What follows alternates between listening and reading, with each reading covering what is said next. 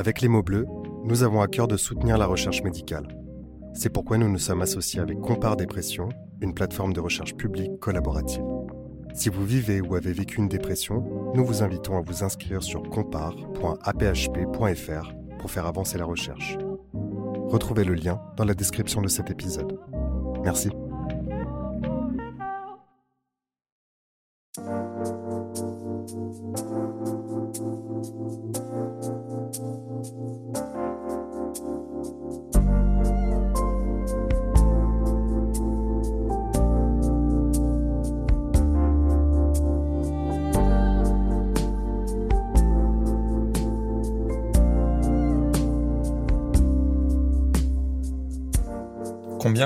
Ont l'image d'un schizophrène violent, aux personnalités multiples qui luttent incessamment.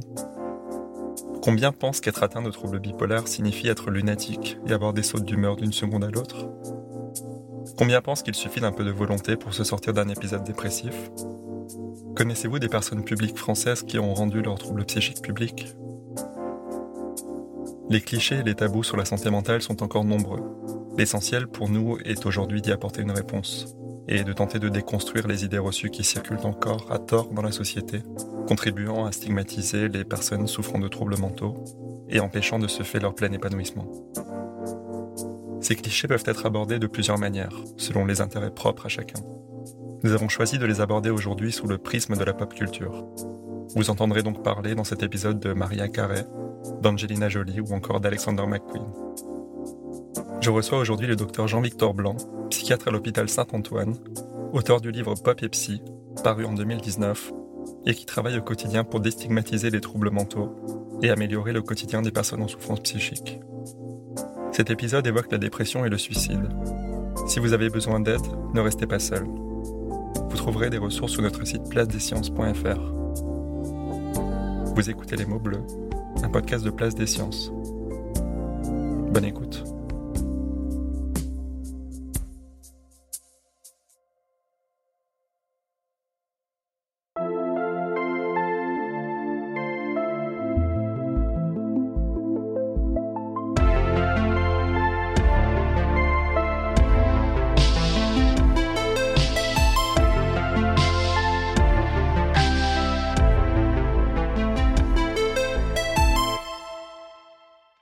Bonjour Jean-Victor. Bonjour.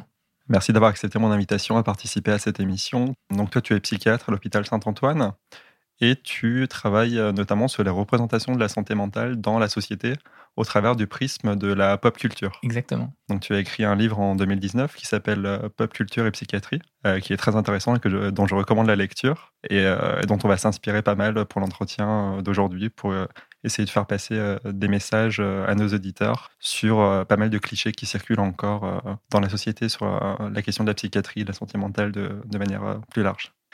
Alors, on va commencer par une, euh, une, question qui concerne la comparaison entre les différents pays. En France, on connaît très peu de personnes publiques, au final, qui ont évoqué jusqu'à présent euh, des troubles psychiques, qui ont dit publiquement qu'elles étaient atteintes euh, de dépression, de troubles bipolaires, de schizophrénie ou d'autres troubles psychiques, alors que finalement, dans d'autres pays, il semble que les personnes publiques ont moins de réticence à faire part de ce genre de troubles. Alors qu'en France, les personnes publiques sont plus enclines à faire part un peu de leur de leur maladie somatique. Euh, comment est-ce que tu expliques justement qu'en France, on n'en soit encore là euh, Aujourd'hui, est-ce que des personnes publiques aient beaucoup de mal à parler de leur santé psychique alors que la santé physique est beaucoup moins tabou? Je pense que c'est une, très bonne question. Il y a plusieurs niveaux de réponse. Je pense que d'une manière générale, c'est vrai que l'exemple, et du coup, beaucoup d'exemples que je cite sont américains ou anglo-saxons. Euh, parce que je pense que déjà euh, dans la culture américaine, il y a quand même cette facilité à parler de soi, euh, facilité à parler de son parcours, et donc facilité aussi à parler de, des embûches et notamment de la maladie. Je pense que même si en France on, évolue, et, là-dessus tu as raison sur la question, enfin la différence entre le, le traitement de on va dire, la maladie somatique et la maladie mentale, mais ça reste quand même, on n'a pas d'exemple en France aussi emblématique que Selena Gomez qui va montrer, qui va parler de son lupus et qui va montrer sa cicatrice de, de, néphrectomie, donc le, moment où il lui a enlevé un, rein justement pour le, parce que en rapport avec sa maladie, c'est vrai que ça, ça reste des, des, des une manière de se mettre en scène également, de parler de soi, ou, pareil avec Angelina Jolie autour de son cancer du sein et la mastectomie. Donc c'est vrai qu'il y a déjà dans la culture de l'entertainment américain cette facilité à parler de soi. Euh, en France, on est quand même à des années-lumière de ça. Même si effectivement, euh, on commence à, parler plus de maladies, euh, en tout cas physiques. Pour ce qui est psychique, c'est vrai que ça reste le, grand tabou, ce qui est, euh, ce qui est vraiment dommage parce que dans, euh, typiquement, moi, dans mon travail de, pédagogie autour de la santé mentale, c'est sûr que du coup, on, me reproche, entre guillemets, parfois d'utiliser abondamment des célébrités américaines. Alors, bon, il y a aussi quelque chose qui est que la pop culture est quand même essentiellement américaine et que on n'a pas tout à fait de de, de, de, stars aussi euh, peut-être mythiques euh, ou, ou, emblématiques que les stars américaines d'une part, mais aussi c'est un, peu un aveu de, de on va dire, d'une manière de, de, parler de sa santé qui est quand même différente et qui est moins facile euh, en France. Après, euh, souvent, moi, je fais des, parallèles entre euh, la stigmatisation autour de, de, la maladie mentale et puis d'autres stigmatisations. C'est vrai que aux États-Unis, ils parlent beaucoup plus facilement de l'orientation sexuelle, de comment ils se positionnent en termes de genre, en termes de d'ethnie également. C'est sûr que c'est des sujets qui sont encore beaucoup plus difficiles euh, à parler et euh, à évoquer dans la sphère publique, et notamment pour euh, pour les, les, célébrités ou les personnages publics. Donc, je pense qu'il y, y, y a, cet effet-là. Et puis, il y a aussi le fait que, que, la santé est traitée, la santé psychique est traitée un peu de manière différente. Et justement, tu as évoqué l'exemple d'Angelina Jolie et de sa, mastectomie qui a reçu majoritairement des messages de soutien, des messages positifs. Euh, après l'annonce euh, de cette opération euh, en raison d'un risque génétique qu'elle avait de développer une certaine forme de cancer de sein. Et tu la compares à celle de Maria Carey, qui, elle, a reçu pas mal de critiques et de messages négatifs après l'annonce de son diagnostic de trouble bipolaire. donc là aussi, finalement, même aux États-Unis, quand il s'agit de santé mentale, il y a quand même certaines réticences de la part de la société à, finalement à entendre ce genre de choses. Comment est-ce que tu, expliques ça euh? Effectivement, c'est un peu deux poids deux mesures, euh, et, notamment euh, si on met en parallèle ces deux célébrités qui pour le coup sont américaines. Effectivement, on a fait une, une étude dans le service, c'est sur une petite analyse, on va dire, de, des répercussions sur les réseaux sociaux de la prise de parole de, Maria Carré, et on montrait que il y avait 15% de messages sur Twitter et sur Facebook qui étaient stigmatisants ou négatifs euh, et donc, c'était le troisième contingent de messages après les messages de fans et les messages de soutien. Et euh, surtout, quand on regarde le contenu de ces messages, c'était des, des, euh, choses du style Ah, ben, on a toujours su qu'elle avait un problème. ou à l'inverse, Ah, ben, elle fait ça pour qu'on la plaigne. Elle fait ça pour parler de son prochain album. C'est du cinéma, etc. etc. Et donc, ce, que, ce qui m'a vraiment interpellé, c'est que finalement, au-delà du du phénomène people et puis de, de, la haine sur les réseaux sociaux, qui est un, autre sujet, bien évidemment, c'est que euh, finalement, ce qu'on lui reprochait, entre guillemets, en mettant en doute son diagnostic, en euh, prenant, enfin, en ironisant sur sa souffrance, c'est finalement ce que vivent au quotidien beaucoup de personnes atteintes euh, de troubles. C'est-à-dire que quelqu'un qui va parler de son cancer, on peut avoir des réactions négatives, bien évidemment. Il y a des gens qui vont avoir peur, il y a des gens, bon, chacun réagit et, euh, il y a encore des choses bien sûr perfectibles là-dessus, mais personne va euh, oser dire euh, ah bon mais t'es sûr que c'est un cancer, ah bon mais j'ai pas vu la prise de sang qui montre que tu l'as eu, ah bon mais de toute façon le cancer ça se traite, c'est une question de volonté. Bon c'est sûr que tous ces, toutes ces idées reçues, c'est pourtant ce que doivent affronter les personnes quand ils, ils parlent de leur diagnostic, quand ils ont déjà le courage de l'évoquer. Et donc finalement, ça rend, je trouve, le, cette prise de parole de, Maria Carré euh, plus emblématique et, pour le coup qui, dépasse euh, le, phénomène euh, un peu people de quelqu'un qui parle de sa santé mentale, quoi, c'est sûr. C'est intéressant ce parallèle que tu fais justement quand tu parles du cancer en disant que on n'a jamais ce genre de commentaires en disant il suffit de la volonté pour guérir de sa tumeur, on n'a pas vu ta prise de sang, etc.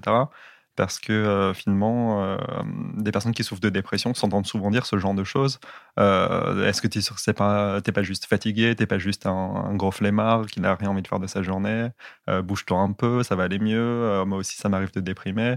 En gros, c'est ce genre de choses qu'entendent les personnes qui souffrent de dépression au quotidien. Tu un entourage qui n'est pas forcément informé, qui ne comprend pas forcément la, situation et qui ne comprend pas que la dépression est une vraie maladie, qui a des éléments objectivables. Comment est-ce que tu expliques qu'on en soit encore là aujourd'hui et comment est-ce qu'on peut faire comprendre euh, aux gens que la dépression et les autres troubles psychiques sont des véritables maladies et pas des, euh, des, caprices? Bien sûr, je pense qu'il y a plusieurs, euh, choses. Je pense que effectivement, expliquer que ce sont des maladies et on va dire les définir avec un outil commun, je pense que c'est quelque chose qui fait, qui, participe à la meilleure compréhension de, ces enjeux-là. Et, c'est sûr que là-dessus, quand on parlait des différences franco-américaines, l'héritage très euh, important qu'on a euh, en France autour de, les théories psychanalytiques, peut-être à un moment on, jouait un peu en notre défaveur dans le sens où euh, ces théories proposaient une, une, une grille de, lecture qui était peut-être pas la plus explicite ni la plus pédagogique pour le grand public. et, ça, on le voit encore énormément en consultation, avec parfois des, représentations de soit voilà tout le monde est malade, euh, soit au contraire personne ne l'est. Donc bon, je pense que euh, c'est déjà euh, essayer de bien définir, de savoir de quoi on parle, et, c'est pour ça que j'ai essayé, je, je m'y suis astreint dans, le livre de garder un côté très clinique et très pédagogique avec voilà les, limites que ça a également en termes de réduction de l'expérience humaine par des symptômes décrits bien évidemment, mais en même temps c'est quand même une, une base commune qui permet justement de parler de maladie. Après, je pense qu'il faut euh, garder en tête qu'il faut pas non plus, euh, comment dire, euh, trop biologiser les choses, dans le sens où beaucoup d'études, enfin certaines études ont montré que ça pouvait aussi participer à la stigmatisation, parce que si on dit, bah oui, la schizophrénie c'est une maladie du cerveau et c'est les connexions neuronales qui fonctionnent plus et enfin moins bien ou différemment, et donc, c'est un état de fait. ça a tendance à, augmenter en fait le rejet de la population envers ces troubles-là. Donc je pense que, ce, à quoi j'essaie de, m'astreindre, la, ligne de crête, c'est à la fois expliquer que du coup les personnes n'y sont pour rien et, c'est sûr que c'est euh, une grande part de déjà de la construction de la relation thérapeutique et puis du coup du, soulagement aussi pour les patients de recevoir euh, ces, diagnostics, cette explication. Après, au-delà, ce que les études montrent, c'est que le, mécanisme le plus puissant pour changer euh, l'image d'une maladie, c'est finalement quand les personnes concernées en parlent. Donc, dans ce podcast, je pense que c'est vraiment ce que, ce que tu as à cœur de faire. L'idée, c'est que euh, oui, dire la schizophrénie, c'est une maladie, euh, mais euh, idéalement la sortir de quelqu'un atteint de schizophrénie et qui explique sa maladie, qui montre que oui, c'est une maladie, c'est un handicap, mais c'est pas Shining ou le Joker ou etc. Donc je pense que il faut il faut vraiment essayer de, combiner les deux, même si c'est pas évident, et, d'où l'intérêt de la multiplicité des, approches. moi, j'utilise la pop culture, mais d'autres utilisent bien sûr plein d'autres outils, et tant mieux. Euh, pour pas non plus être dans quelque chose qui soit trop euh, réducteur finalement euh, autour, de, autour des messages qu'on fait passer sur la santé mentale.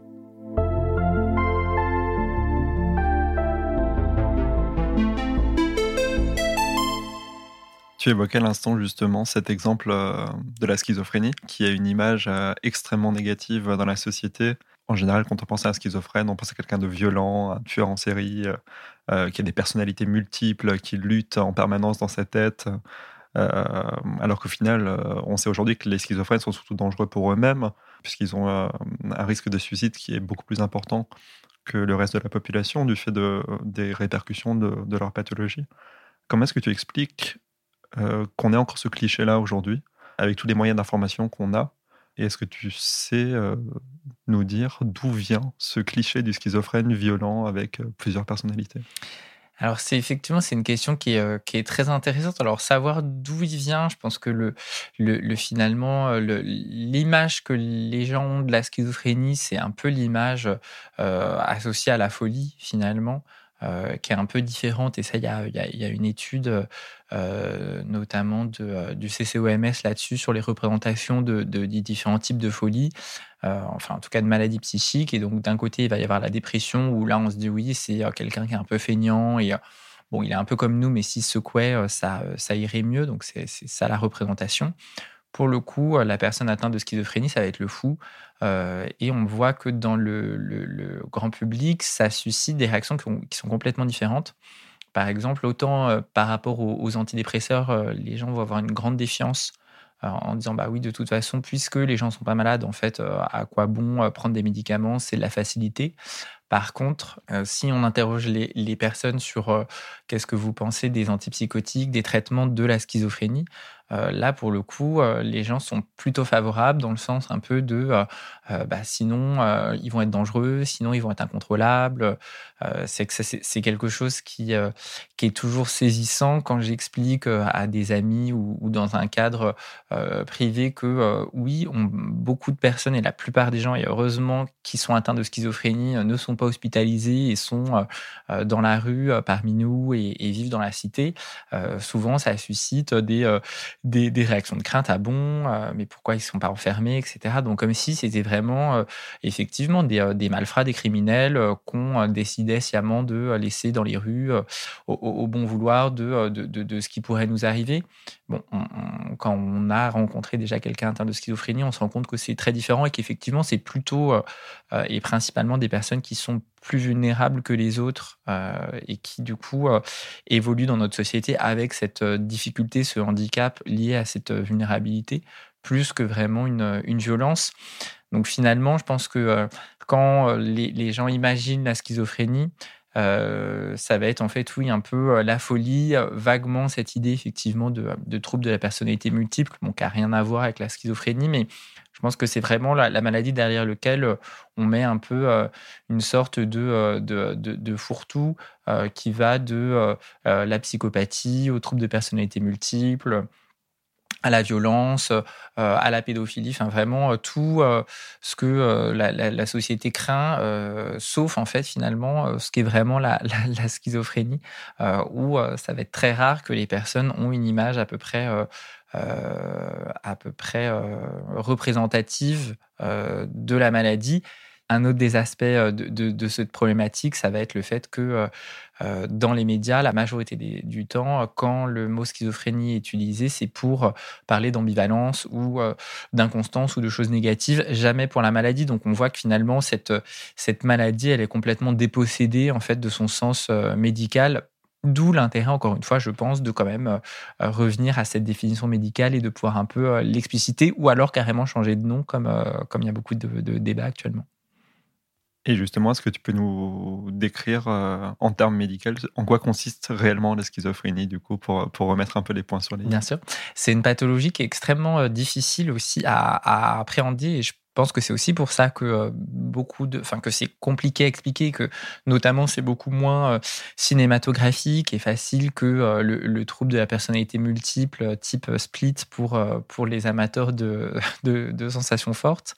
la schizophrénie, ça va être une pathologie où il va y avoir quatre grands groupes de symptômes. le plus caractéristique, c'est ce qu'on appelle la désorganisation psychique, c'est-à-dire qu'il y a une perte d'intégrité en fait de entre les pensées, les émotions et les comportements. Donc les personnes vont faire quelque chose euh, qu'ils n'ont pas forcément en tête, vont euh, euh, ressentir une émotion qui va pas être accord avec ce qu'ils pensent. Et, donc tout ça, ça va donner des troubles du langage, des troubles du cours de la pensée, des troubles du comportement. Et puis les deux autres, enfin les, autres groupes de symptômes, il va y avoir souvent ce qu'on appelle des symptômes positifs, donc des hallucinations. Donc ça, en général, on arrive à, imaginer plus facilement ce que c'est. Donc c'est une perception sans objet, des croyances délirantes également. Et puis euh, un ensemble de euh, ce qu'on appelle les symptômes négatifs et les troubles cognitifs. Donc ça va être en fait tout ce qui va venir euh, empêcher la personne d'avoir une vie sociale, une incapacité en fait avec un déficit à aller vers les autres, à ressentir des émotions, à finalement avoir une activité sociale. Donc finalement, euh, je pense que c'est aussi pour ça, c'est que ça complète ma, réponse précédente, que la schizophrénie est aussi mal comprise. C'est vrai que c'est une pathologie qui est difficile à comprendre euh, si on n'a jamais vu de, personnes atteintes, et d'où l'intérêt du, cinéma, je trouve, sur la question, pour essayer de se représenter ça. Tu parles euh, justement du cinéma qui peut aider à se faire une meilleure image de la santé mentale. Euh, est-ce qu'à ton avis, les films euh, qui sont sortis récemment ou ceux qui sont en cours de tournage dont tu aurais connaissance sont à même de déstigmatiser la santé mentale ou est-ce qu'ils continuent à faire perdurer ces clichés qu'on a depuis quelques années? Je suis persuadé qu'on on évolue dans le bon sens. c'est vrai que aujourd'hui, sur la santé mentale comme sur d'autres sujets, les, réalisateurs sont quand même astreints à une certaine représentativité et que finalement ré, euh, répercuter, euh, réexposer les mêmes clichés, euh, c'est prendre le risque de s'exposer à finalement des remous médiatiques. Donc, c'est une des raisons, je pense, pour lesquelles il y a une, certaine responsabilisation du traitement de la santé mentale. Je pense qu'il y, a beaucoup de choses qui font que la situation est différente aujourd'hui. Je pense que le fait que ce soit plus présent euh, dans notre société fait que ça donne visibilité au problème. Le fait qu'on soit aussi plus euh, vigilant, évidemment, euh, vis-à-vis de ce que peuvent ressentir les personnes en situation de minorité, de handicap ou victimes de discrimination. Donc là aussi, je pense que c'est euh, euh, finalement la santé mentale euh, bénéficie quelque part de, ce mouvement qui traverse pour le coup le, cinéma, mais aussi les autres, les autres médias et les autres arts. Et puis finalement, pour citer quelques exemples, je trouve de, de séries ou de films un peu iconiques récents, il y a la série Euphoria qu'on peut voir sur Canal+, qui est une série HBO qui est vraiment euh, extrêmement emblématique de ce nouveau regard. Euh, ça, ça, parle de jeunes atteints de troubles psychiques.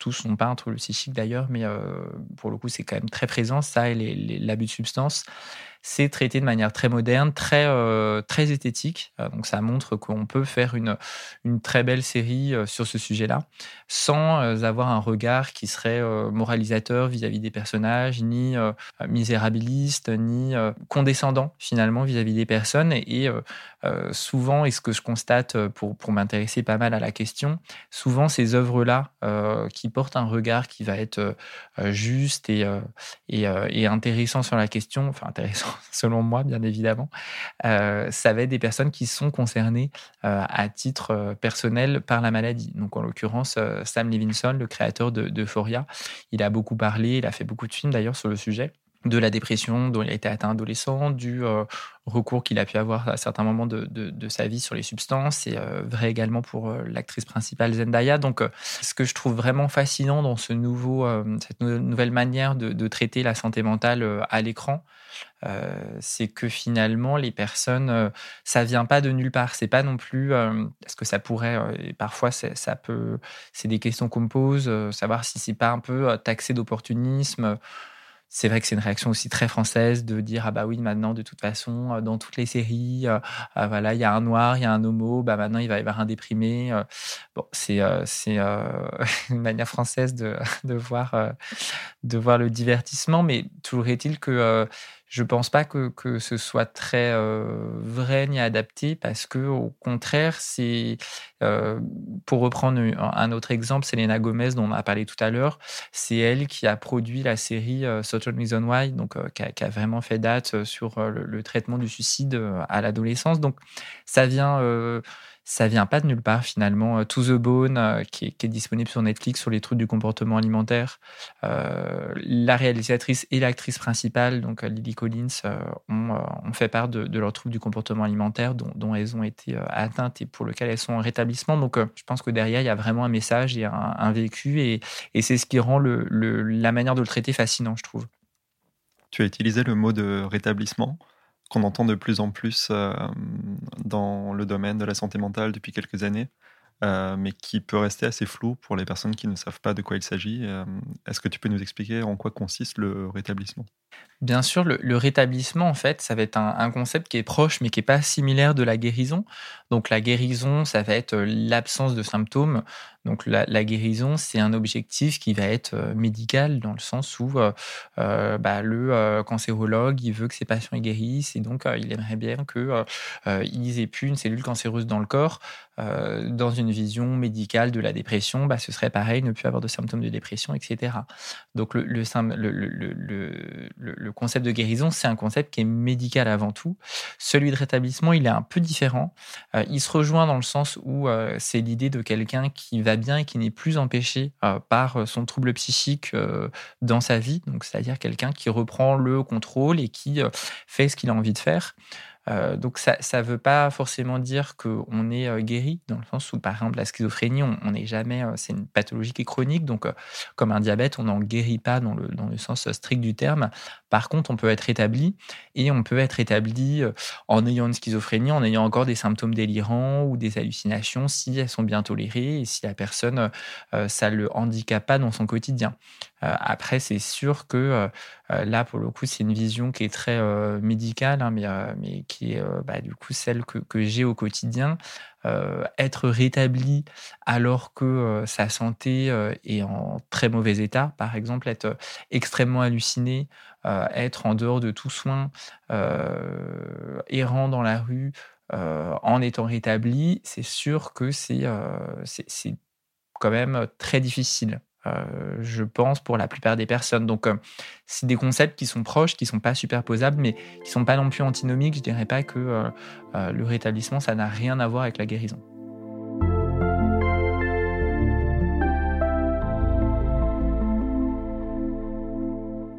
Alors, dans ton livre, tu parles aussi du fait que le diagnostic d'un trouble mental est souvent difficile à entendre pour les personnes qui consultent, presque moins à cause de la maladie en soi que pour une sorte de stigmatisation anticipée en réalité dont ils pourraient faire l'objet si, si, leur diagnostic venait assez bruité. comment est-ce que tu expliques qu'on en soit arrivé là aujourd'hui, que les personnes souffrent plus d'une anticipation de stigmatisation, donc d'une stigmatisation totalement intériorisée dont ils pourraient être victimes, que par le fait de euh, s'apprendre à être malade. Évidemment, dès qu'on annonce un, diagnostic en médecine, c'est euh, rarement un moment euh, heureux. c'est, ça reste mettre un, nom sur une souffrance. Donc évidemment, c'est, pas c'est pas de, gaieté de cœur d'un côté ou de l'autre.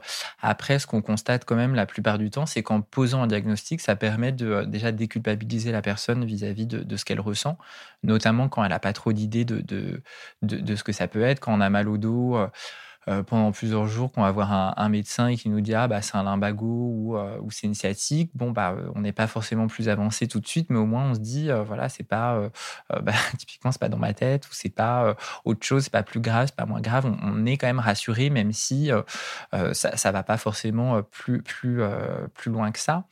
Pour euh, la, santé mentale, c'est vrai également, notamment pour les premiers épisodes, par exemple, de dépression, vont pas avoir conscience de, euh, du fait que euh, le fait qu'ils pensent être nus toute la journée et qu'ils sont crevés et que ils n'arrivent plus à lire trois lignes de suite, ben, en fait, c'est une maladie. C'est pas eux qui sont devenus incompétents ou nuls ou insuffisants, comme souvent, déjà, ils peuvent le ressentir, mais aussi l'entourage peut leur envoyer. Donc, déjà, ça fait déjà un premier tamis qui est quand même pas évident à passer pour les patients. Ensuite, on leur, euh, on leur annonce le diagnostic et c'est vrai que souvent, c'est plutôt un soulagement, notamment parce que, euh, bon là, c'est aussi ma nature, mais je suis assez optimiste et, euh, et c'est vrai que la, dépression, c'est une maladie qui se traite plutôt bien dans, dans la, plupart du temps, enfin la grande majorité des cas, on atteint justement le rétablissement ou pour le coup la guérison avec l'amendement de, de, tous les symptômes. Donc, c'est pas une pathologie qui est concrètement à l'idée qu'on en est, euh, qui soit complètement euh, étrange et, surtout euh, pour lequel il n'y aurait aucun espoir. je veux dire, on traite mieux la plupart des troubles psychiatriques que les troubles neurologiques où, quand on annonce un Parkinson à quelqu'un, y y a, c'est un traitement pour le coup qui va viser à enlever certains symptômes, mais qui n'empêche pas l'évolution du trouble. Donc ça, je pense que c'est important d'avoir en tête pour que les, personnes qui écoutent puissent un peu se représenter ces, ces différences-là. Donc Bon, moi, quand, j'annonce une dépression, je dis, bah voilà, c'est une dépression, euh, mais la bonne nouvelle, c'est que ça se traite plutôt bien. Euh, mais ce qui va être ensuite compliqué, c'est effectivement le fait que les personnes soit ont déjà intériorisé euh, de la discrimination, et ça, encore une fois, je pense qu'on peut faire des parallèles avec l'orientation sexuelle, par exemple, ou, ou d'autres types de discrimination. Donc déjà, ils vont pouvoir le prendre comme étant bah, finalement quelque chose de péjoratif, annoncer une schizophrénie à quelqu'un et sa famille c'est sûr que c'est pas le diagnostic le plus euh, évident à porter et ça va pas être euh, ça va pas être euh, quelque chose qui va être accueilli avec beaucoup d'enthousiasme hein, et ça on peut le on peut tout à fait l'entendre. puisque le, mot encore continue de, faire peur. Mais ensuite, c'est vrai qu'il il va y avoir ce, phénomène très propre à la santé mentale et à, les, tout, ce type de discrimination dit non visible, c'est-à-dire que la personne va être dépositaire du secret de se dire bah, est-ce que j'en parle ou pas? À qui j'en parle? À quel moment j'en parle? Comment j'en parle? Sachant que, encore une fois, on parle de quelque chose qui déjà est douloureux pour la personne. Donc, c'est pas non plus en parler comme on parlerait de quelque chose d'anodin ou de, de, banal. Là, il s'agit d'un problème de santé. Et donc, finalement, la personne va se retrouver dans cette ambivalence de dire bah, est-ce que c'est mieux d'en parler quitte à recevoir de la discrimination ou est-ce que c'est mieux de cacher et pour le coup vivre avec ça et, porter ça tout seul? Donc c'est vraiment des dilemmes qui sont un peu, un peu cornéliens pour les personnes qui reçoivent le, diagnostic, d'où l'idée de d'essayer. Alors c'est sûr que on fait de, notre mieux et, il y a encore beaucoup de, choses qui sont perfectibles hein, dans la prise en charge des, maladies mentales, ça c'est certain et je pense que personne dirait le contraire. Par contre, ce sur quoi on peut agir aujourd'hui et qui euh, est euh, particulièrement injuste, euh, je trouve, pour, pour les personnes concernées, c'est que sur toutes les idées reçues, pour le coup, aujourd'hui, il n'y a pas de raison que effectivement quelqu'un puisse pas dire je suis schizophrène sans que on se dise bon bah ça y est, il va sortir un couteau et, je vais y passer. Ça, pour le coup, il y a, pas, ça repose sur rien et au contraire, ça repose sur des idées fausses. Et ça, pour le coup, je pense que c'est vraiment à, nous tous de, changer ça dans la société et que c'est pas quelque chose qui nécessite de grandes découvertes sur l'épigénétique de la schizophrénie, par exemple. Quoi. Et pour compléter un peu sur, cette, sur ces clichés un peu négatifs qu'on a sur la psychiatrie, euh, beaucoup de personnes qui n'ont jamais mis les pieds dans un service de psychiatrie s'imaginent euh, euh, des longs couloirs qui ressemblent à des, couloirs de prison remplis d'individus en camisole de force qui reçoivent des, des traitements vraiment contraints, qui sont totalement sédatés par de multiples cachets. Au final, euh, toi qui travailles dans un service de psychiatrie, est-ce que tu peux nous dire comment ça se passe euh, vraiment? Bien sûr, alors d'autant plus que euh, je, peux, je peux en parler puisque je travaille dans un service donc, qui est un service hospitalier à l'hôpital Saint-Antoine, qui en fait, c'est assez particulier, on peut dire, puisque c'est un service de psychiatrie dans un hôpital général. Donc, c'est pas un hôpital psychiatrique. Euh, donc, souvent, c'est un peu déjà la première euh, découverte pour les gens, dire Ah bon, il y a des services de psychiatrie euh, dans un hôpital, comme si finalement, c'était même pas forcément des maladies, que c'était complètement une autre planète. Donc, nous, à l'hôpital, le, service d'au-dessus, c'est l'orthopédie, le service d'en dessous, c'est l'hématologie. Et si ce n'est que notre service est beaucoup plus délabré que celui des autres spécialités, donc ça c'est encore un autre, un autre sujet. Euh, mais si ce n'est ça, on est dans le même fonctionnement, c'est-à-dire que euh, le, personnel infirmier euh, est le même, enfin est le même. Bien sûr, les infirmières sont affectées à un service, mais on fonctionne sur le même mode que les, services environnants. Donc il n'y a pas de, de grande distinction. C'est pas justement cette idée un peu d'asile loin de la ville. Je veux dire, on est en plein Paris et, et la plupart des grands hôpitaux parisiens, par exemple, ont des services de psychiatrie comme ça en leur en leur sein. Donc déjà déjà, c'est une première un peu euh, des, découvertes, on va dire. Euh, après, c'est vrai que sur ce qui est de, des conditions d'accueil dans les hôpitaux psychiatriques en France, on sait que, euh, et, ça, pour le coup, je pense que le, constat de la profession il est unanime. On aimerait que l'accueil puisse se faire dans des meilleures conditions. On aimerait que ce soit pas forcément justement des hôpitaux dans des états vétustes comme c'est aujourd'hui. On aimerait qu'il y ait un personnel en nombre. On aimerait que euh, euh, ce soit euh, pas forcément les services délaissés, abandonnés, avec lesquels il n'y a pas de moyens. pour le coup, c'est vrai que beaucoup de services sont en souffrance et donc c'est sûr que en dehors du système des, cliniques, c'est vrai que les, hôpitaux publics en psychiatrie sont rarement dans un état très satisfaisant. Donc ça, c'est un constat et, c'est certain qu'on le prend, on le prend en compte. Après, il faut, je pense, avoir en tête que contrairement aux, idées reçues, les soins sous contrainte en France, ça concerne 5% de l'ensemble des soins. Donc, ces soins sous contrainte, ils existent. ils ont certaines indications, bien évidemment, mais c'est loin d'être la grande majorité des soins en psychiatrie. Et puis au-delà de ça, c'est vrai que c'est quelque chose que j'ai toujours ressenti, mais que finalement, je sais que Gérard Garouste en a parlé, je sais que beaucoup de personnes qui ont du coup vécu de l'intérieur l'hospitalisation en psychiatrie, donc ce qui là bien évidemment est, précieux parce que pour le coup, moi j'y travaille, mais je, ne prétends pas y vivre non plus, donc bien sûr que ma, représentation elle est différente des usagers, mais pour ceux qui l'ont vécu de l'intérieur, c'est vrai que souvent disent qu'ils ont ressenti malgré justement le, cadre et le décorum qu'on a dit qui est vraiment perfectible, hein, ils ressentaient une certaine douceur à l'intérieur du service.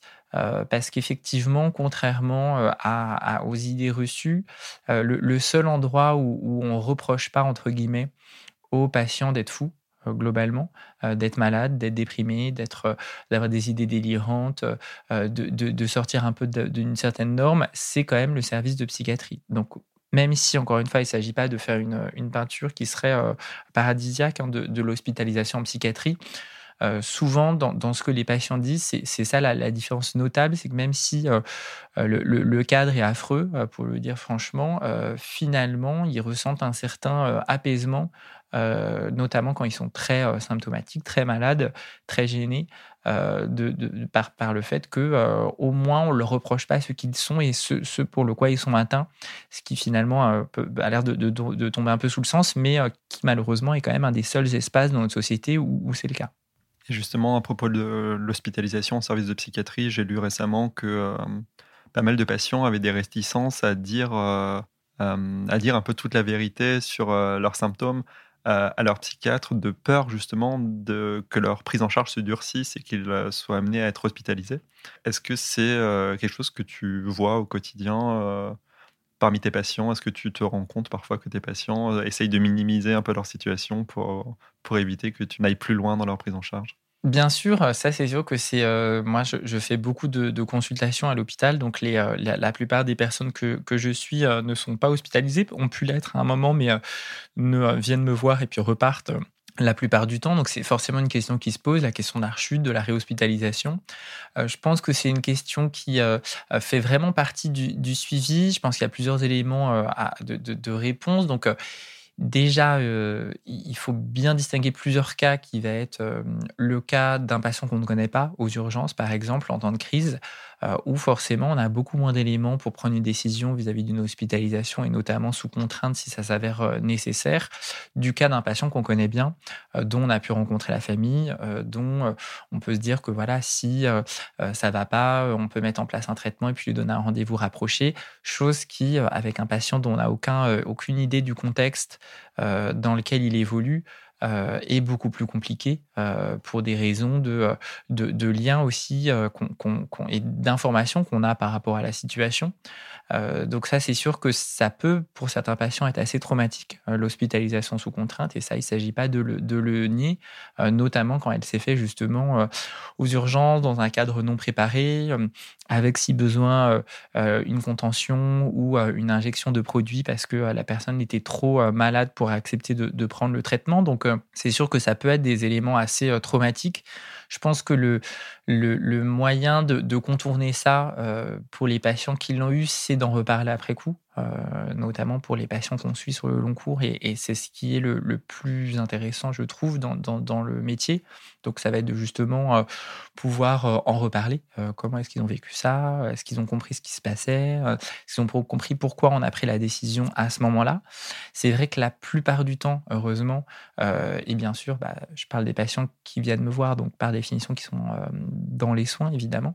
mais ils, même s'ils peuvent garder un souvenir assez compliqué de ce moment-là, euh, le fait qu'ils aillent beaucoup mieux euh, justifie quand même finalement cette hospitalisation. Ils disent bah oui, c'est vrai que euh, j'étais pas dans mon état normal, j'étais à deux doigts de, faire vraiment une grosse bêtise entre guillemets pour parler d'un acte suicidaire, etc. Donc finalement, ils, comprennent au moins la logique médicale qui a fait qu'à un moment, oui, c'était mieux qu'ils soient hospitalisés même s'ils n'étaient pas d'accord. Donc ça permet, je trouve, de d'expliquer ça. En groupe de psychoéducation, c'est également quelque chose qu'on reprend en expliquant les motifs d'hospitalisation et puis aussi euh, en préparant un peu justement les signes d'une réhospitalisation Après, bien évidemment que certains patients, et, parfois, même souvent, ça va être plutôt sur le, ton de l'humour, vont pouvoir me dire, ah bah oui, ça, je sais pas, je vous le dis, parce que bon, ça allait encore me réhospitaliser, etc. Bon, déjà, quand c'est sous forme d'humour, c'est que finalement, il y a un second degré et qu'on n'est pas du coup dans une situation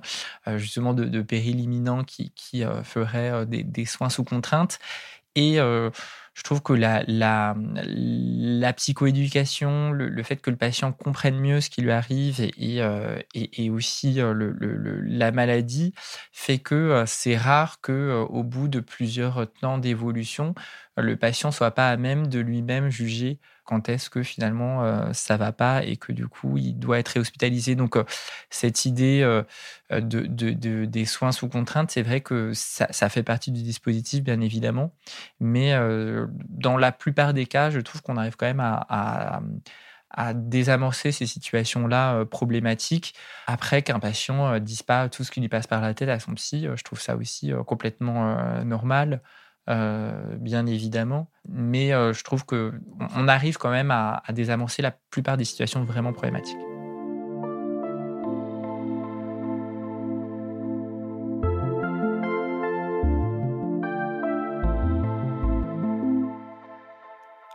Alors concernant les, traitements, euh, notamment pour la dépression, dans ton livre, tu dis que environ la moitié des personnes qui sont mises sous antidépresseurs ne correspondent pas aux critères diagnostiques de dépression clinique caractérisée.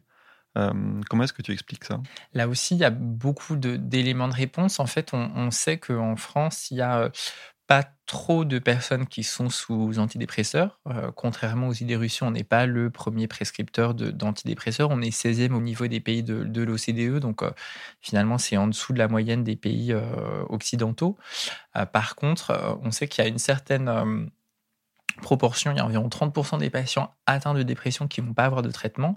Et à l'inverse, effectivement, 30 à 50% des patients qui n'ont pas de dépression, en tout cas qui n'ont pas de symptômes qui justifieraient d'une dépression, Bien sûr, c'est des études et donc avec les limites que ça, euh, que ça, euh, que ça implique de, repérage de dépression, par exemple, par entretien téléphonique, etc. Mais bon, 30 à 50, on se dit que c'est quand même pas que des, euh, des, des, faux positifs, enfin des faux négatifs pour le coup, qui du coup n'ont pas, enfin, ont des antidépresseurs, mais n'ont pas de symptômes de, dépression. Je pense qu'il y a plusieurs éléments de réponse. Le premier, selon moi, c'est quand même le manque de, formation des médecins généralistes. Euh, on sait que 8 euh, traitements sur 10 antidépresseurs en France sont prescrits par les généralistes et, euh, c'est souvent les premiers d'ailleurs à, faire ce constat. La formation qu'ils ont reçue initiale n'a pas été suffisante.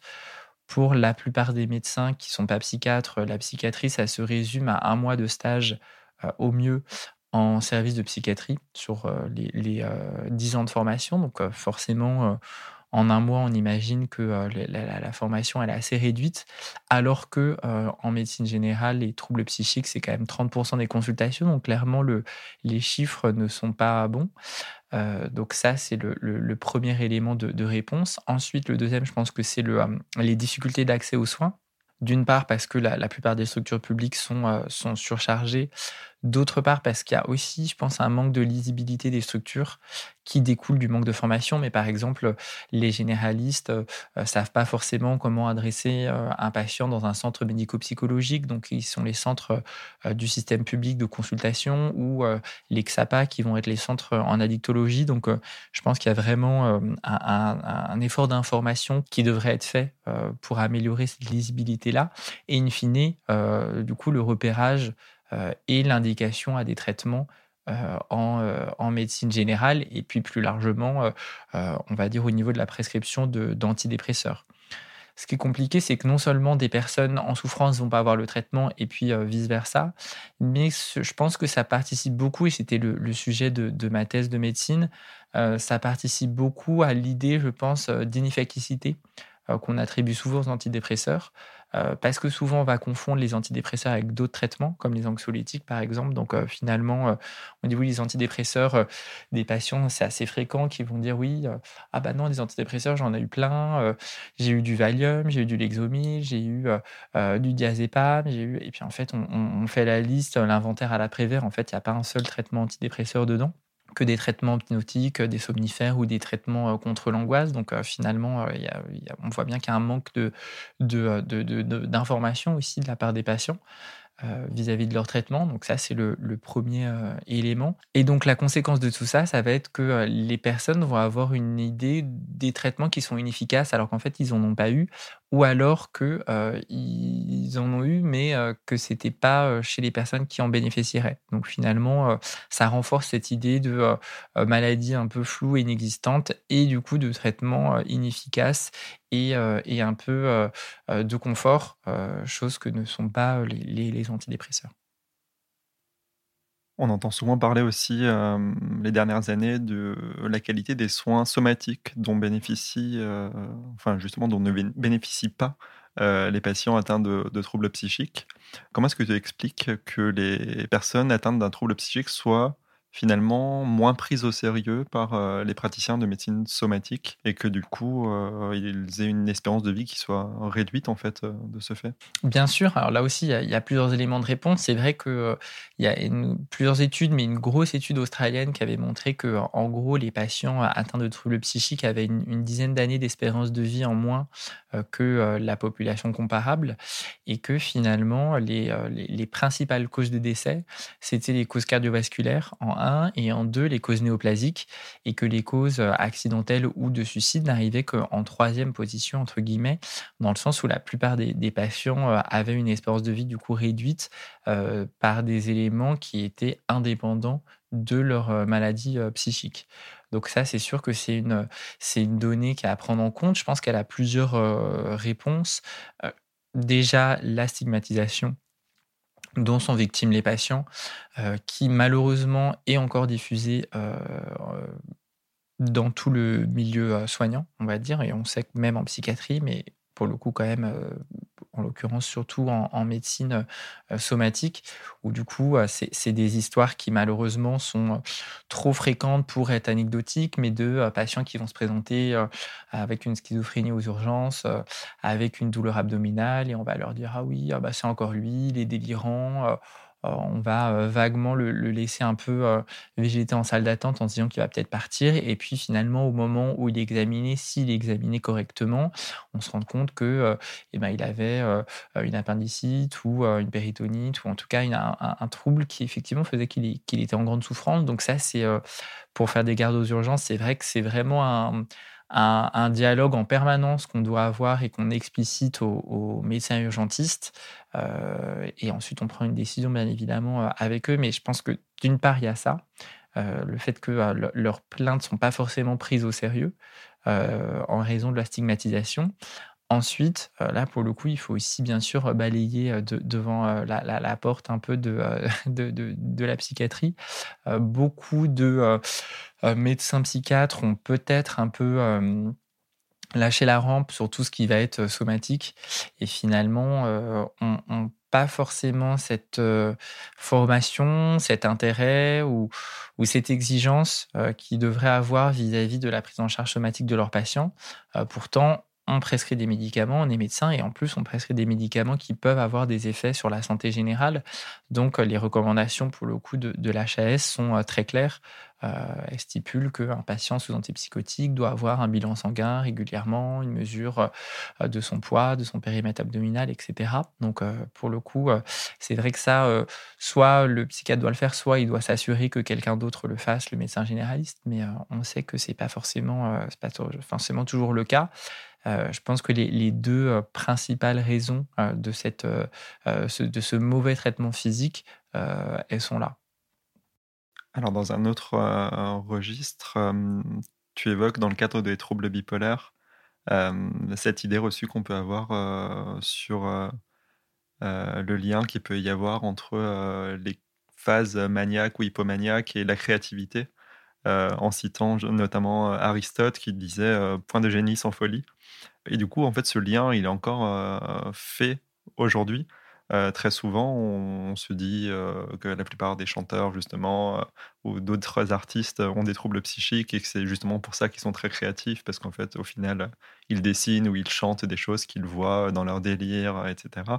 Est-ce que c'est une réalité, ce lien entre des, crises de santé psychique et la créativité, ou est-ce que c'est un mythe? Bah, C'est une question qui est, qui est, très intéressante et je vais encore faire une réponse de, psychiatre qui va être très, on va dire, avantage, inconvénient ou pro, pro et contre. c'est effectivement assez compliqué. On sait qu'il y a plus de troubles psychiques parmi les professions créatives. Euh, et artistique. Après, on, sait aussi que ça peut venir de plusieurs choses. Euh, non seulement euh, le fait qu'il il y a des représentations de, des artistes vis-à-vis de leur santé mentale qui peuvent être délétères. il y avait une étude assez intéressante qui montrait que, par exemple, ils avaient comparé donc plusieurs professions créatives et ceux qui avaient le plus de dépression, par exemple, c'était les poètes on se dit, est-ce que euh, écrire de la poésie euh, euh, expose à plus de dépression? Je suis pas certain que la réponse soit cherchée au niveau d'un IRM. Par contre, probablement que un poète qui va mal, on se dit, bah, c'est normal.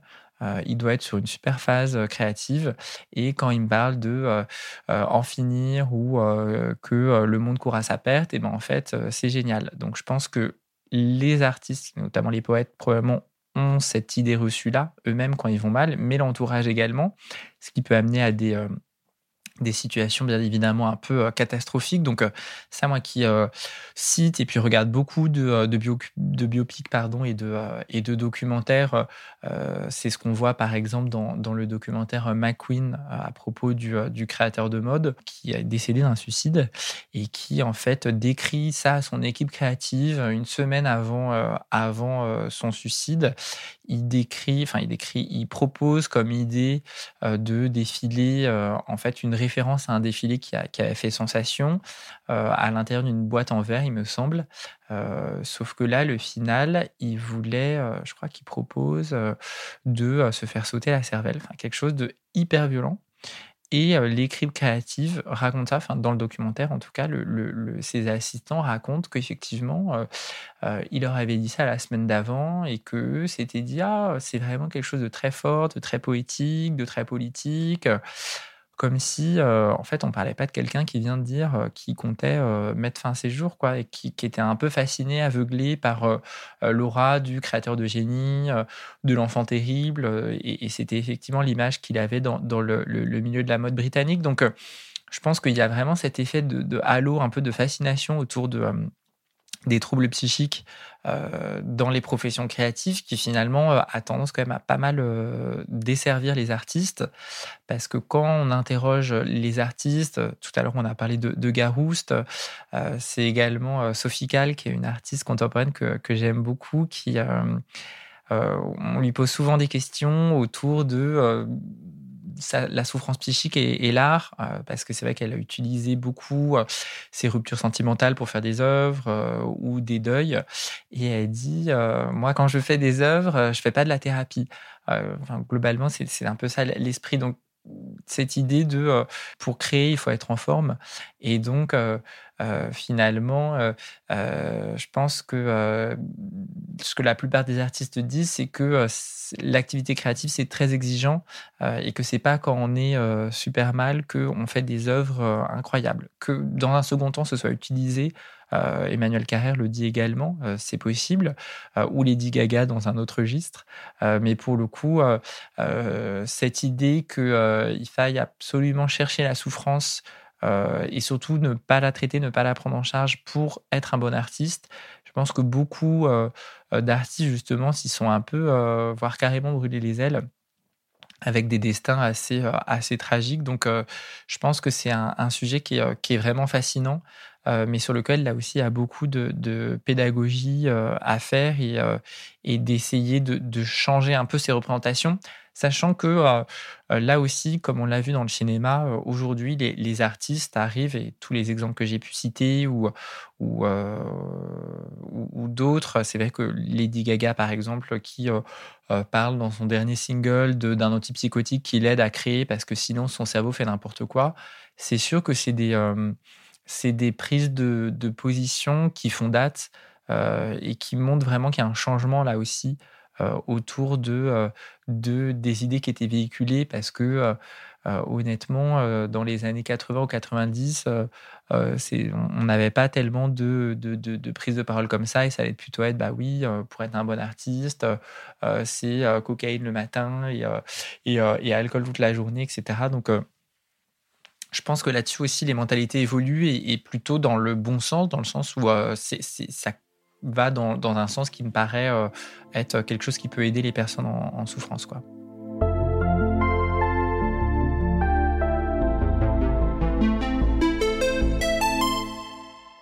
Le premier épisode du podcast était consacré aux troubles du comportement alimentaire. Euh, on avait reçu Coralie, une jeune femme de 28 ans qui souffre d'anorexie.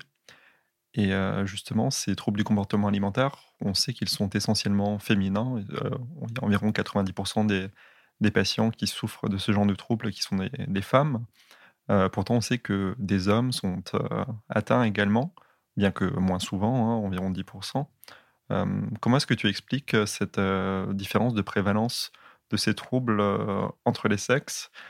Et est-ce que les troubles du comportement alimentaire chez les hommes suivent les mêmes schémas que chez les femmes ou est-ce que ce sont des troubles qui se manifestent différemment? Alors, c'est des questions qui sont, euh, qui sont très intéressantes. Alors, je pense que pour euh, expliquer le, sexe ratio, donc euh, la, prédominance féminine dans les troubles du comportement alimentaire, il y a beaucoup de pistes actuellement autour de, de, la compréhension et de l'origine des, des, troubles du comportement alimentaire. La plus, on va dire, avancée, un peu novatrice, c'est quand même la piste génétique qui expliquerait entre 50 et 60 du, poids de la maladie. Donc, dans ce poids génétique, probablement que le, sexe, du coup, a également un rôle, évidemment, puisqu'on le sait pour les troubles de comportement alimentaire, mais pour la plupart des maladies, on sait qu'il n'y a pas une, répartition qui est forcément égale entre, hommes et femmes. après que ça puisse être également alimenté euh, par longtemps, enfin par, euh, on va dire, des aspects plus euh, culturels et sociologiques autour d'un idéal, d'un corps féminin, etc. C'est, je pense, vrai également, puisque l'anorexie, la boulimie, comme la plupart des troubles psychiques, c'est une intersection entre un risque génétique et puis un risque environnemental avec un risque individuel à la fois les troubles du comportement alimentaire, ils sont décrits depuis euh, des milliers d'années, donc euh, c'est pas non plus euh, né avec la dernière couverture de, mode, évidemment, mais c'est sûr qu'il y a quand même une, augmentation du nombre de, cas qui a été décrit, ce qui pose la question effectivement de, cette influence, de, notamment de cet idéal corporel, féminin, inatteignable, très mince, très maigre, etc.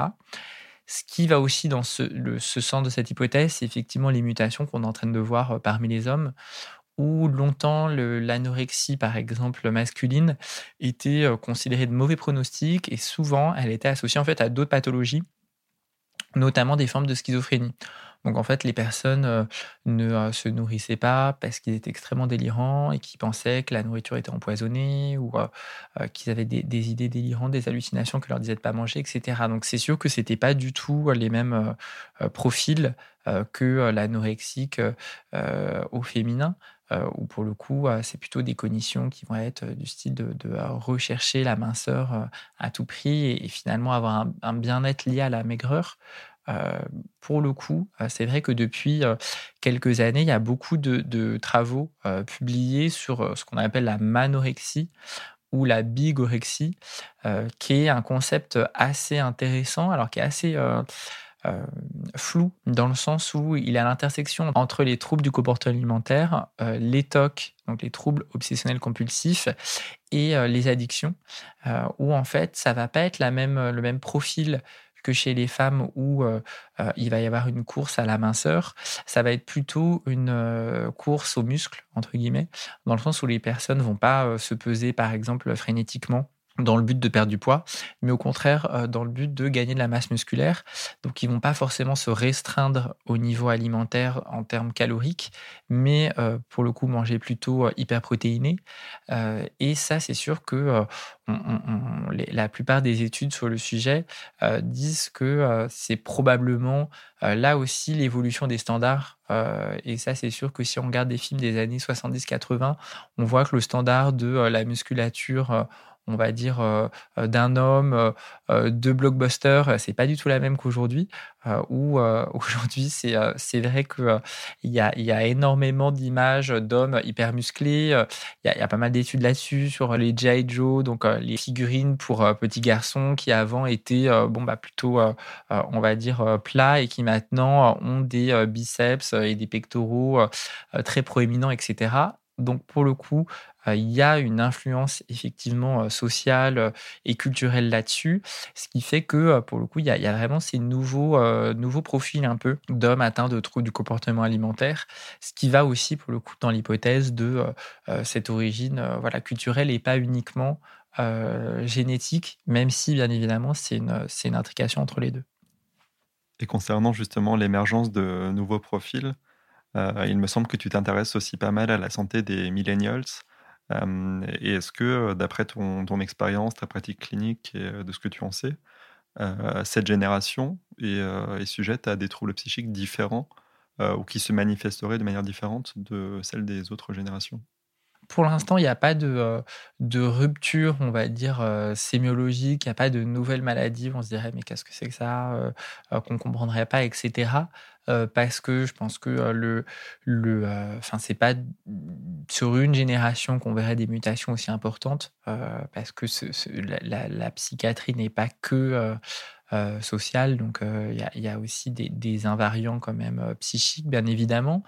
après, la grande différence avec les autres générations, c'est sûr que ça va être le recours et l'influence des réseaux sociaux et des écrans. Euh, donc, c'est vrai que la plupart des études euh, là-dessus vont euh, se, concentrer sur ce sujet. Ce qui fait que là aussi, c'est une réponse très médicale, mais il va falloir du temps avant de, voir les effets et surtout de pouvoir attester scientifiquement de différences, parce que c'est sûr que savoir l'influence des écrans chez les tout petits, alors que l'iPhone, je sais pas, il a quoi, 20, 15 ans, 10 ans, bon, quelques années, en tout cas pas 50 ans. Donc on ne peut pas savoir euh, ce que 50 ans d'iPhone, typiquement, euh, ça peut faire. Bon, en ce moment, évidemment, avec la pandémie, euh, ça pose encore aussi beaucoup, beaucoup de questions sur lesquelles on ne peut pas tellement répondre. Ce qu'on sait pour l'instant, c'est que la particularité, ça va être effectivement l'hyperconnexion et finalement l'usage où moi, ma, ma mon ressenti, c'est que finalement, les écrans et Internet va être utilisé comme une projection possible à un mal-être. parce qu'un ado qui va mal, c'est sûr qu'il y a 30 ans, bah, il devait être, je sais pas, dans sa chambre à écouter son Walkman. Bon, aujourd'hui, c'est sûr qu'un ado qui va mal, bah, il est sur Internet comme tous les autres ados. Donc, il y a peut-être eu un moment, une certaine diabolisation des écrans, etc. là-dessus. Euh, c'est sûr qu'il n'y euh, a pas que des ados qui vont mal sur les réseaux sociaux, ça se, euh, saurait. au contraire, cette génération, elle se saisit aussi des réseaux sociaux pour bah, avoir aussi un soutien, pour construire des communautés, pour échanger sur des ressentis. Donc, je pense vraiment qu'il n'y a pas du tout que des aspects négatifs à cette connexion-là. Après, euh, c'est sûr que les, études qui vont vraiment euh, rechercher la, psychopathologie euh, derrière les réseaux sociaux vont montrer que, oui, par exemple, sur les ados qui ont un usage intensif d'écran, il y en a plus qui sont atteints de dépression, il y en a plus qui ont des conflits familiaux, etc. Donc, c'est plus une... Un, moyen d'expression et donc finalement un reflet de leur santé mentale plus que quelque chose qui fera apparaître de nouvelles pathologies sous réserve bien évidemment que euh, euh, des découvertes euh, nous montrent le, contraire et auquel cas bien sûr qu'il faudra l'intégrer mais pour l'instant voilà c'est plutôt ça ce qu'on trouve dans la littérature et puis ce que je, ressens cliniquement tu as évoqué à juste titre le contexte sanitaire actuel qui a bouleversé quand même pas mal nos comportements au quotidien. Et on, a vu récemment que la pandémie avait augmenté notamment les comportements addictifs. Euh, est-ce que tu peux nous expliquer justement en quoi euh, ce qu'on appelle les, paradis artificiels, les, drogues sous, toutes leurs formes, euh, avec substance ou les addictions même sans substance, sont au final une très mauvaise solution pour gérer l'anxiété qui est générée par la situation actuelle? Effectivement, c'est sûr que les personnes qui vont être plus vulnérables, plus soumises au stress, plus atteintes d'affects dépressifs, voire même d'idées délirantes, vont avoir tendance à se retourner plus vers les produits psychotropes, et notamment l'alcool, le cannabis, ou finalement le produit qu'elles vont avoir de disponible dans leur entourage. Et donc ça, ça va vraiment varier en fonction du, du, du socius de la personne. Après, c'est sûr qu'en ce moment, on assiste à une vague ou un raz-de-marée, un tsunami, je ne sais plus trop quelle métaphore marine on peut utiliser. ce qui est sûr, c'est qu'il y a vraiment de plus en plus de personnes qui consultent. Tant mieux dans le sens où ça veut dire qu'au moins ils ne restent pas seuls.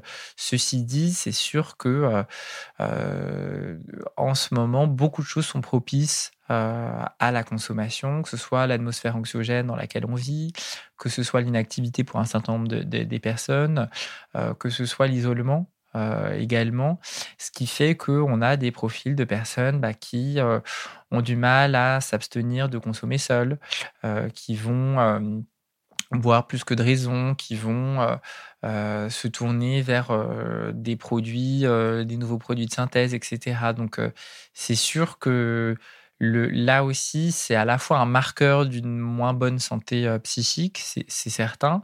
Ce qui est compliqué, c'est que euh, là aussi, c'est un peu le, principe de la double peine pour les personnes qui sont vulnérables et qui vont se tourner vers euh, les produits. Bien sûr, sur le court terme, ça va leur procurer un, bien-être et, un intérêt. Hein. Sinon, si l'alcool euh, n'anxiolisait pas, euh, si le cannabis euh, faisait pas dormir et si la cocaïne donnait pas de l'énergie, personne, il n'y aurait pas de problème de, consommation, il n'y aura pas de, dépendance avec ces produits-là. Sur le moyen et long terme, au contraire, elles vont avoir tendance à aggraver l'état de la personne, soit parce que ça va masquer certains symptômes, soit parce que finalement la plupart des produits sont toxiques pour le cerveau et donc finalement vont aggraver euh, l'état de la personne jusqu'à des proportions qui peuvent être effectivement euh, dramatiques, puisque la personne va non seulement avoir, bah, par exemple, un trouble bipolaire, mais en plus va devenir dépendante à l'alcool. Et on sait que ça va être plus difficile pour le coup de stabiliser les deux troubles une fois que les deux sont installés.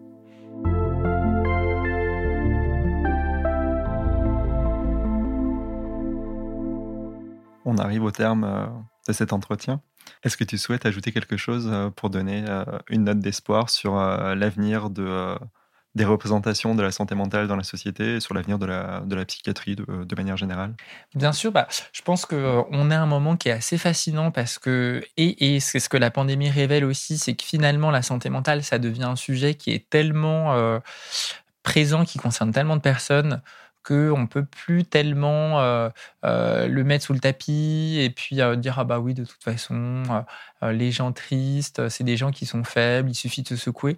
Bon après une, une année comme on vient de traverser je pense que tout le monde au cours de l'année a pu ressentir de l'angoisse par rapport au futur a pu se poser des questions sur sa santé a pu ressentir de la tristesse. Donc je pense que c'est aussi, c'est mon côté optimiste, mais voir ça comme une opportunité euh, pour arrêter justement de mettre euh, d'un côté les personnes malades et puis de l'autre euh, la, société qui serait soi-disant saine ou normée.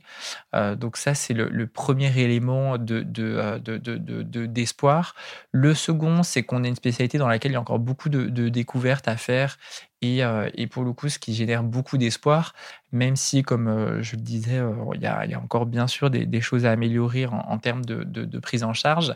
Bon, si on regarde comment on soignait la maladie mentale il y a 60 ou 100 ans, bon, c'est sûr que sans neuroleptique, la vie des personnes atteintes de, de, syndrome psychotique, par exemple, était quand même nettement plus compliquée et puis nettement plus euh, euh, violente, euh, clairement. donc, il y, a quand même une évolution qui, selon moi, va dans, le bon sens.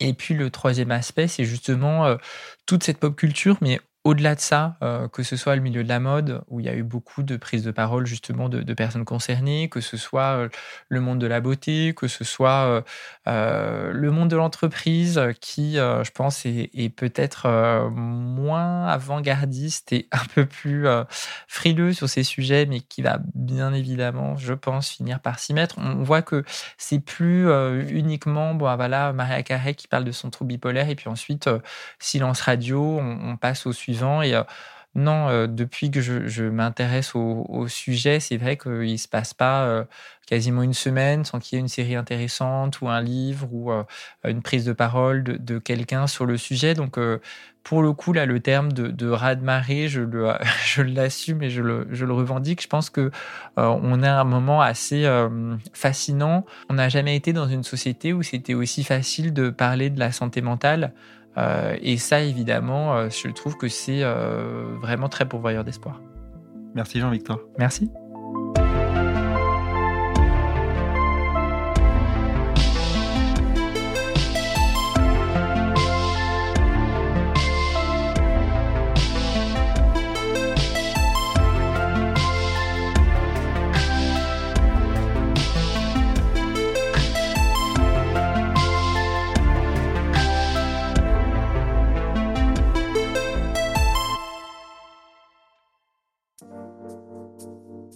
D'écouter Les mots bleus, un podcast de Place des Sciences. La musique a été composée par Alex Rocher, les illustrations sont de Manon Combe. Si vous souhaitez partager votre expérience avec nous, vous pouvez nous écrire à podcast.placedesciences.fr. Si cet épisode vous a plu, n'oubliez pas de vous abonner et de nous laisser des étoiles sur votre plateforme d'écoute préférée. Encore une fois, si vous vous reconnaissez dans un témoignage ou ressentez un mal-être psychique et avez besoin d'en parler, N'hésitez pas à consulter un professionnel ou à vous rapprocher des associations de patients. Des ressources sont également disponibles sur notre site placedesciences.fr. Merci encore et à très bientôt.